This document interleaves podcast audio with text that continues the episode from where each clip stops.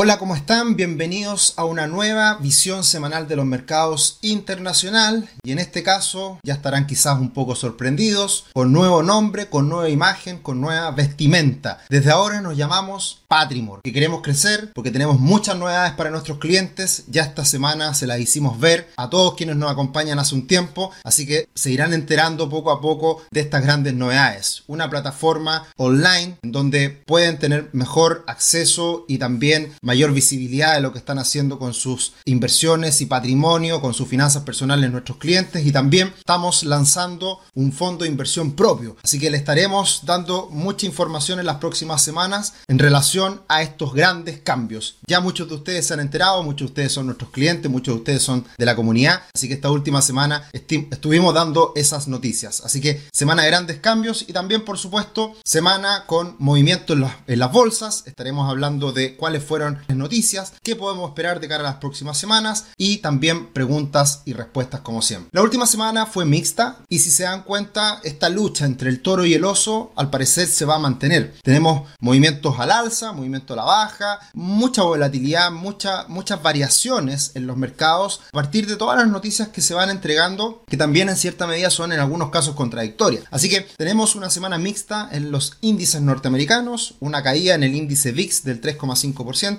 el Bitcoin cae un 2,6%. Muy buena noticia, el petróleo WTI cae más de un 10% y el oro sube un 0,6% y el cobre cae también un 0,6%. Como era esperable, mirar el tablero semanal bastante colorido, muchos verdes, verdes más fuertes y rojos bastante intensos como el del sector energía. En relación a esta gran caída del precio del petróleo, obviamente el sector energía, al costado derecho en la mitad, ahí está bien rojito el sector energía cayendo de manera importante. Pero en general siguen entregando resultados empresariales en Estados Unidos y también en relación a las noticias que se han ido conociendo, también impactos diversos en todos los sectores de la bolsa norteamericana. Y acá tenemos al cómics de esta última semana con el oso mirando, no con muy buena cara, el gran rally que hemos tenido en la bolsa norteamericana. Y atrás está ahí a punto de golpear a este oso el toro, bastante más contento por precisamente esta recuperación que han tenido las bolsas. Ya miraremos más adelante en perspectiva cuál ha sido este gran rebote que han tenido los índices norteamericanos y este mejor ambiente que estamos observando hoy día en los mercados a nivel internacional. Pero era una semana con noticias muy relevantes. Tuvimos los PMI de manufacturas y servicios y también tuvimos las cifras de empleo en Estados Unidos. Recordar siempre que el empleo en Estados Unidos es clave para el consumo y por ende para el crecimiento de la principal economía del mundo. Por tanto, el hecho de que salieran muy positivas las cifras, como dijimos la semana pasada, noticias positivas en la economía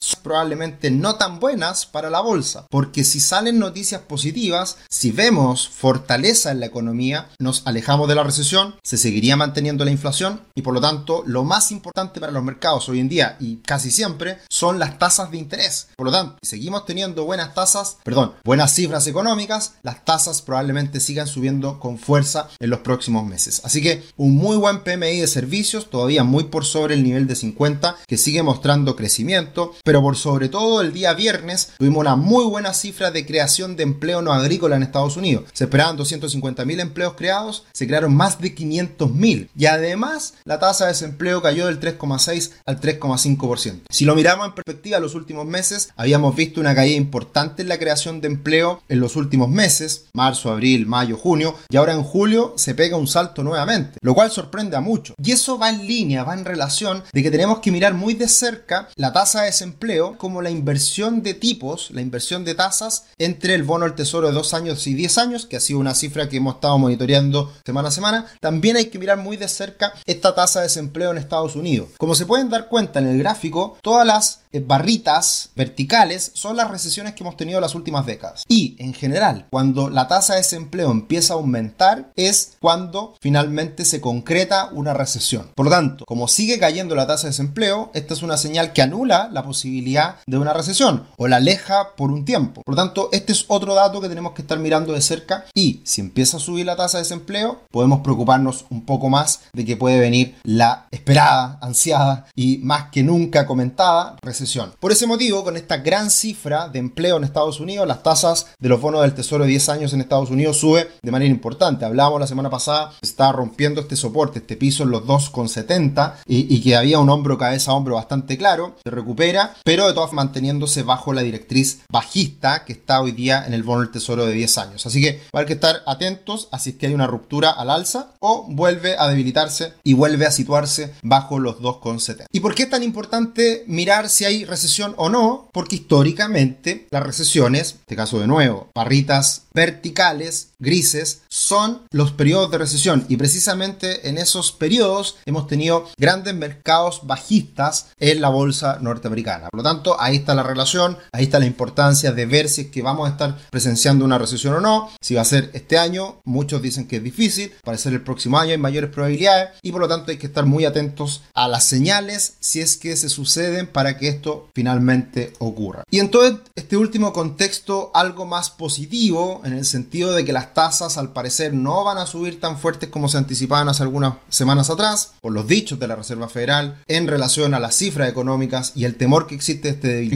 hemos visto una recuperación muy importante en la bolsa. La recuperación eh, se extiende un poco más en la última semana en el Nasdaq 100. Teníamos ahí un canal bajista, se rompe, pero todavía se mantiene bajo una directriz y todavía está el Nasdaq bajo la media móvil de 200 periodos. Por lo tanto, a pesar de la recuperación, todavía no hay que cantar victoria y todavía hay riesgo de que la bolsa pueda volver a caer. Y si miramos el comportamiento de las últimas semanas de lo que ha sido los principales índices bursátiles de Estados Unidos y el mundo, vemos que hay una recuperación desde mínimos muy importante. En concreto, el Nasdaq 100 ha subido ya desde mínimos en torno a un 17%, el Standard Poor's 500 un 13%. Y por eso es tan difícil el market timing, por eso es tan difícil decir ahora compro, ahora vendo, porque es difícil saber cuándo se dan esos rebotes, esas recuperaciones y posteriores caídas eventualmente. Entonces, por eso muchos lo que mencionan lo que dicen, lo que sostienen, es que en bolsa uno tiene que estar comprando constantemente y apostar a largo plazo. Eso lo hemos dicho en varias ocasiones y lo reiteramos precisamente por esta última recuperación. Señales que pueden ser para muchos que dan cuenta de una posible recesión o también los aumentos de tasa que hemos visto, la bolsa se ha recuperado en las últimas semanas y también en el mundo, pero la recuperación en Estados Unidos ha sido mucho más fuerte que la recuperación mundo y eso ha sido probablemente lo más reiterado, repetitivo en los últimos años. Estados Unidos en general siempre se ha mantenido mejor que el resto del mundo, también por su fortaleza económica. Y una noticia que hay que estar vigilando de cerca de cara a los próximos días es qué pasa entre China, Taiwán, Estados Unidos. Nancy Pelosi fue a Taiwán en una señal que fue bastante repudiada, bastante criticada por el gobierno chino. Hay represalias de por medio y esta historia al parecer recién comienza. Ya comenzó hace un rato, pero al parecer quedan varios capítulos por delante, así que vamos a estar muy atentos con esta situación y seguramente en próximos visiones semanales estaremos hablando hablando en concreto de este conflicto armado, riesgo de posibles eh, represalias entre China y Estados Unidos en relación a Taiwán. Como siempre, muy agradecidos de estar acá los días domingos. Vienen muchas novedades, ya hemos dado algunas y lo importante, el servicio de siempre ahora con nueva imagen. Ya se pueden meter a nuestra nueva página web patrimor.com. Hay una aplicación hoy en día en donde uno puede ir avanzando en mejorar sus finanzas personales. Hay, una, hay un modo gratuito y están los planes de siempre. No cambian nada lo que hemos hecho siempre, pero ahora le estamos incorporando nuevas cosas para mejorar el servicio. Y como siempre, también todo lo que es, la educación, sea gratuita en nuestro canal de YouTube, seguirá presente y haremos el cambio eh, en los próximos días. Y también todo lo que son los cursos seguirá funcionando en nuestra página web original rubix.com. Así que va a seguir todo funcionando a la par y estaremos haciendo la transición poco a poco. Cifras para la próxima semana, la inflación en Estados Unidos se espera que vaya disminuyendo de cifras sobre el 1% en la inflación general a cifras del 0,2% se espera en este mes. Y esto puede ser también en relación a lo que ha pasado con el precio del petróleo. Muy buenas noticias, rompe los 93 dólares en, el caso del WTI, ya estamos en 89, esperemos siga cayendo el petróleo en las próximas semanas porque sabemos que hay una relación muy cercana entre el aumento o disminución del precio del petróleo y también cómo le afecta a la inflación. En Estados Unidos esto es bastante rápido, se va rápidamente acoplando el precio de los combustibles a los movimientos del petróleo a nivel internacional. Por lo tanto, esta es una buena señal y esperemos las cifras de esta semana den cuenta de esa desaceleración en la inflación. Habíamos hablado de China, de la importancia de mirarlo y ver qué pasa de cara al futuro y hay tres grandes riesgos económicos en China. Los bloqueos del COVID, que no han parado, un cambio de la demanda global de los productos manufacturados a los servicios y un mercado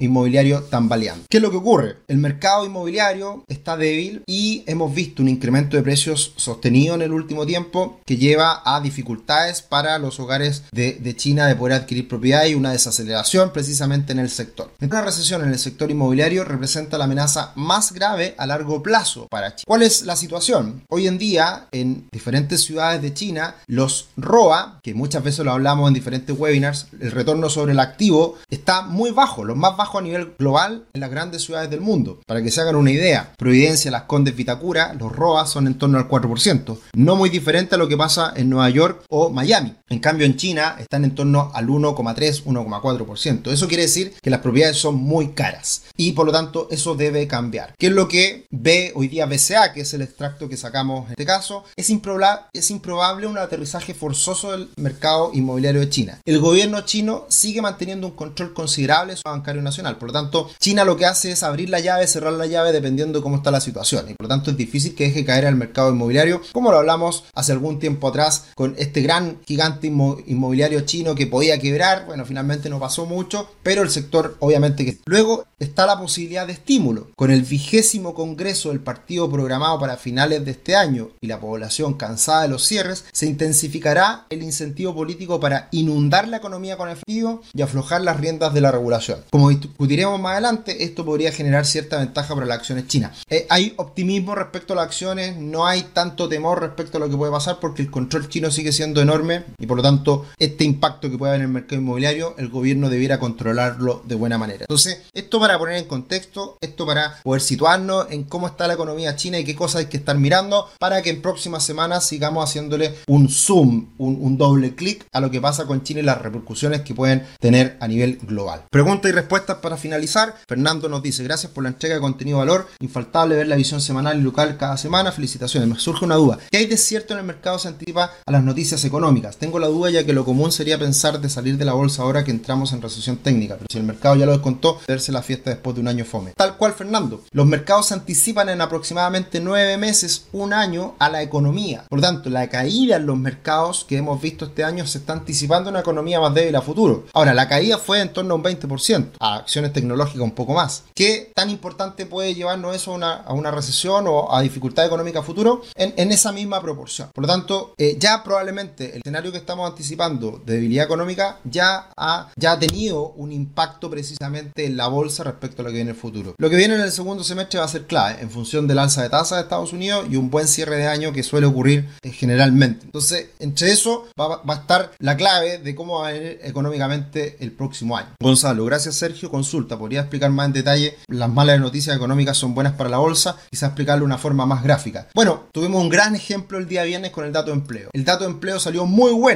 y eso hizo subir las tasas de los bonos del tesoro de dos años de manera impresionante en ese minuto. En la bolsa, que es lo que hemos hablado acá, salió el dato muy bueno y la bolsa, en Nasdaq, cayó fuertemente como aparece en la gráfica. Buenas económicas afectan a la bolsa. Malas noticias económicas van a haber un impacto positivo en la bolsa. Eso suele pasar en muchas oportunidades en los mercados en relación a lo que ocurre con, en este caso, las tasas de interés, que es lo que está ponderando el mercado, si, si suben o no suben tanto en los próximos meses. Y por último, Samuel nos dice, gracias por toda la información, Sol nos pregunta por los multifondos. Recuerden que este video es de la visión internacional. También tenemos el video de la visión nacional y ahí está el tema de los multifondos. Así que eso ya lo comentamos en el canal de YouTube, pero lo reiteramos. Para finalizar, de nuevo, síganos ahora patrimor.com, nueva imagen, la misma asesoría, el mismo contenido, todo sigue igual, pero nos renovamos y tenemos muchas novedades que iremos compartiendo semana a semana. Muchas gracias por estar acá y que les guste esta nueva imagen y estos cambios que estamos haciendo. Que estén muy bien.